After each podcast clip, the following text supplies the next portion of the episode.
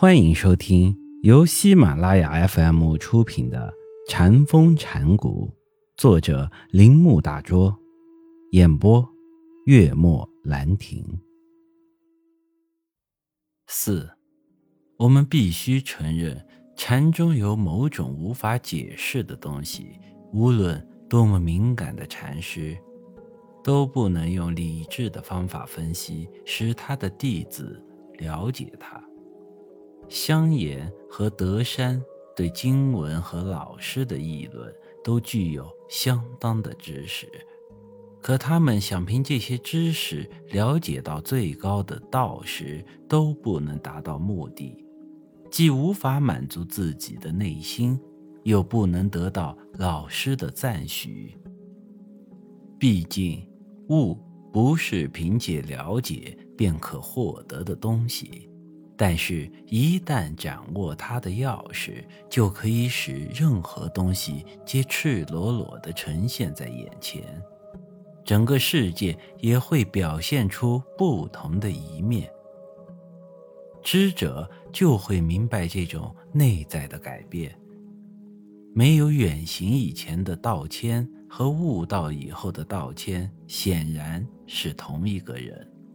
但是慧能大师看见他时，虽然并没有说什么话，慧能大师却知道他内心发生了什么变化。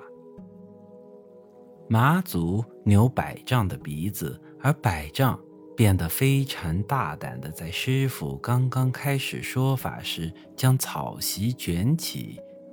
他们内心所体验的，并非用心做成的。复杂的可用理智加以证明的东西，因为他们都没有打算用一套学问式的讨论对它进行解释，他们只做这件事、那件事，或说出一句局外人无法理解的简简单单的话，而老师和学生。却对整个事情感到满意。物不可能是幻想，不可能是空洞缺少内容的，也不可能是没有价值的。也许是最单纯的可能体验，因为它是一切体验的基础。说到开悟，禅所能做的。就是指出一条途径，其余的事都需要凭借自己的体验。也就是说，遵循暗示去达到目的，只有靠自己去做，别人都无能为力。虽然老师可以产生很大的作用，但是除非学生内心有充分的准备，否则。老师也没有办法帮助学生去把握事情，就像马儿不能喝水时，我们就不能强迫马儿喝水一样。抓住究竟的目的，也要自己去做。也像花儿开放是源于内在的需要一样，见到自己的本性，也是。自己内心充盈的结果，这正是在内在和创造意义下，禅属于个人和主观的根由。在理智上，禅不会给我们任何的帮助，也不会浪费时间对这些东西进行讨论。禅只是暗示、提示。这并非他要表示不确定，而是因为这是他唯一能够做的事情。